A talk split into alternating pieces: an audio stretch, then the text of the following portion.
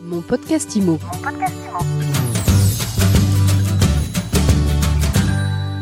Bonjour, bienvenue dans ce nouvel épisode de mon podcast IMO. On est en live du congrès de l'AFNAIM et j'ai le plaisir d'accueillir, c'est une première, Delphine Herman. Bonjour. Bonjour Ariane. Delphine, euh, on se tutoie? Allez, on se tutoie. Avec plaisir. Alors, tu es porte-parole de Guy Hockey, réseau d'agences immobilières. Euh, on est là pour parler de la crise, de l'impact que ça a sur le business des agents. Avant de parler recettes, conseils, comment ils, vont les agents immobiliers Hockey? Alors les agents immobiliers traversent, comme les Français, par ricochet, une période un petit peu plus compliquée euh, de leur activité. Euh, puisque effectivement on, observe cette année un recul du nombre de transactions qu'on estime potentiellement à moins 25% par rapport à l'année précédente. Donc le marché se contracte rapidement, c'est surtout ça euh, qui, est, euh, qui, est, important à retenir, à cause évidemment du contexte d'inflation, de perte du pouvoir d'achat et bien évidemment de la remontée brutale des taux de crédit immobilier. La problématique n'est pas tant la, valeur du crédit immobilier que la remontée extrêmement rapide qu'ils ont connue ces 18 derniers mois. Voilà.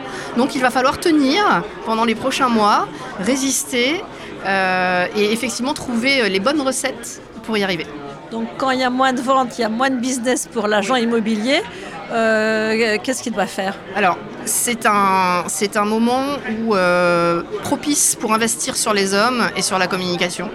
C'est un moment propice pour former et se former. Et euh, j'en profite aussi pour rappeler que dans le modèle de Guy Hockey, la formation est illimitée en présentiel comme en distanciel. Donc c'est aussi la possibilité de former aussi bien des collaborateurs qui seraient un petit peu juniors que des seniors qui auraient besoin ou envie euh, de devenir experts dans des domaines qu'ils n'ont pas encore euh, euh, exploités ou notamment de se former sur la rénovation énergétique, sur la réglementation fiscale, sur ce genre de sujet. Euh, et puis c'est surtout, alors ça va peut-être paraître étrange ce que je vais dire, mais le moment de recruter. Tiens, tiens, à l'heure où il y a des fermetures d'agences, oui. des fermetures de succursales. Oui, c'est le moment justement de grossir un petit peu ses effectifs pour mieux couvrir le terrain. Pour, euh, on a du temps aussi justement pour faire ce que je viens de dire, c'est-à-dire pour les former. Et c'est le moment aussi d'investir dans euh, d'autres activités potentiellement, comme pour ceux qui font de la transaction, investir dans la gestion locative.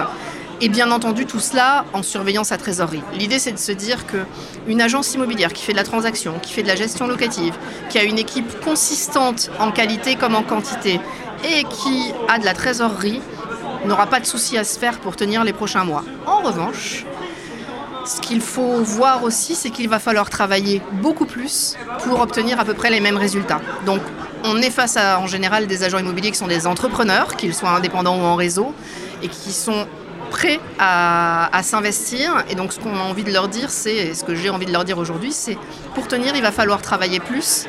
Euh, pour maintenir vos performances, et on a déjà des exemples sur la fin d'année 2023 dans le réseau euh, d'agents immobiliers qui ont déjà adopté cette stratégie et pour qui ça fonctionne. On n'est plus au travailler plus pour gagner plus. non, je savais que tu allais me parler de ça. Non, là, on va être au travailler plus pour gagner autant.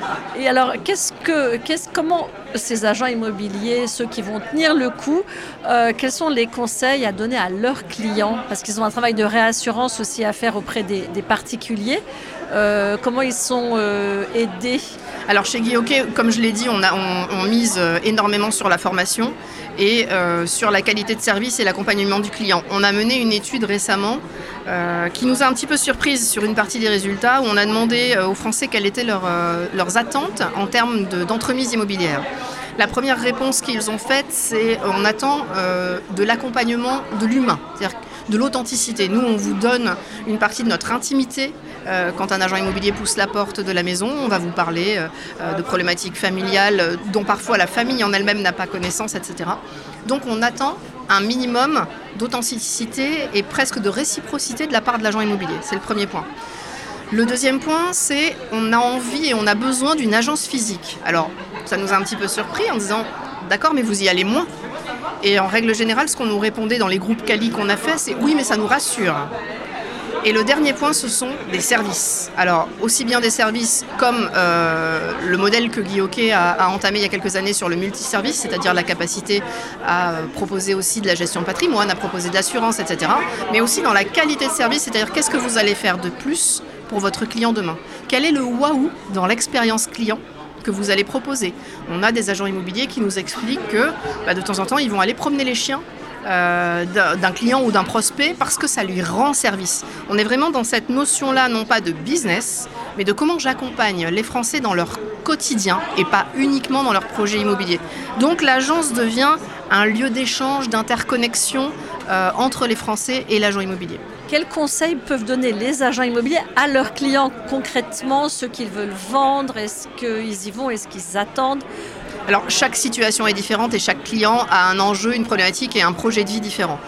On est passé clairement d'un marché qu'on appelait de confort. Je déménage parce que j'ai envie d'un environnement un peu différent, parce que ça me ferait plaisir d'avoir une pièce dans laquelle télétravailler, à un marché que je vais appeler de contrainte. C'est-à-dire qu'aujourd'hui, le conseil qu'on donne à des potentiels vendeurs, c'est vendez euh, à condition d'une certaine manière de ne pas pouvoir faire autrement si votre souhait c'était de capitaliser sur ce logement et peut-être de faire une plus-value demain. Après, je vais mettre un petit bémol sur le sujet de la plus-value. On a été mal habitués ces 10-15 dernières années avec des prix qui augmentaient très régulièrement et, parfois de façon assez euh, impressionnante dans certaines villes, en se disant finalement quand je revends mon logement, ma résidence principale, c'est normal que je fasse une plus-value. Eh bien non, en fait, ça c'est de l'investissement locatif en théorie, potentiellement. C'est quand on investit dans la pierre, pour plus tard que potentiellement on cherche une plus-value. Notre logement, c'est l'endroit où on va vivre, où on va habiter, où il faut qu'on soit bien, confortable. Effectivement, on est content si on ne perd pas d'argent quand on le vend, mais l'idée c'est d'y être bien en y habitant. Donc c'est le bémol que j'apporterai. Et donc on se retrouve avec des vendeurs auxquels on va parfois conseiller de ne pas vendre tout de suite. Et puis bien sûr, les autres conseils qu'on va leur donner vont être liés à la rénovation énergétique de leur logement s'il est concerné. On va les accompagner dans la façon de sélectionner le bon acquéreur, parce qu'aujourd'hui ils sont moins nombreux, mais il faut quand même qu'on s'assure qu'ils soient finançables et qu'ils aillent au bout du projet, en particulier quand notre vendeur n'a pas d'autre choix que de vendre. Euh, et puis bien entendu, le plus possible de passer par un professionnel de l'immobilier dès la vie de valeur, parce que le professionnel il a cette expertise du marché local qui va aussi lui permettre de vous guider sur la bonne valeur. Personne n'a envie de faire une mauvaise affaire, ni le vendeur ni l'acquéreur. Ce qu'il faut, c'est qu'on arrive à les réconcilier, à les mettre d'accord sur le prix juste, la valeur de marché du bien. Alors, dernière question, Delphine. Euh, qu'est-ce qu'on dit aux acquéreurs? Qu'est-ce qu'ils disent vos agents immobiliers aux acquéreurs? On attend, on attend que les prix baissent encore pour se positionner? Alors, euh, en réalité, pour compenser cette inflation et cette hausse brutale des taux de crédit immobilier dont je vous ai parlé, il faudrait que les prix baissent quasiment de 25%. Ça n'arrivera pas. On est aujourd'hui dans un marché où l'offre est largement inférieure à la demande et malheureusement dans les prochaines années ça va continuer d'être le cas puisque ces dernières années on n'a pas assez construit de logements. Donc attendre en espérant que les prix remontent, voire réaugmentent régulièrement, je ne pense pas que ce soit une bonne idée. Je pense qu'il faut faire avec le marché qu'on a. Si on a besoin d'acheter maintenant pour des raisons personnelles, il faut le faire, mais il faut le faire dans de bonnes conditions, avec des banques qui vont euh, vous prêter de façon à surveiller aussi que euh, derrière vous ayez un reste à vivre suffisant. Et je parle de la valeur du reste à vivre et pas du pourcentage, volontairement. Euh, et, donc, on va essayer de les accompagner au mieux avec cette idée de se dire que de toute façon, si vous avez besoin d'acheter maintenant, c'est maintenant qu'il faut le faire. En revanche, si c'est un achat potentiellement de confort et que vous pouvez attendre et que vous souhaitez attendre, faites-le, mais n'espérez pas que les prix baissent de 25%, ça n'arrivera pas. Merci beaucoup Delphine Herman. Je réalise qu'on a commencé en se tutoyant, on finit en se vous voyant. Merci d'avoir été avec nous. Avec plaisir. Et je vous dis à très vite pour un nouvel épisode de mon podcast IMO à écouter tous les jours sur MySuite IMO et sur toutes les plateformes. Mon podcast IMO. Mon podcast IMO.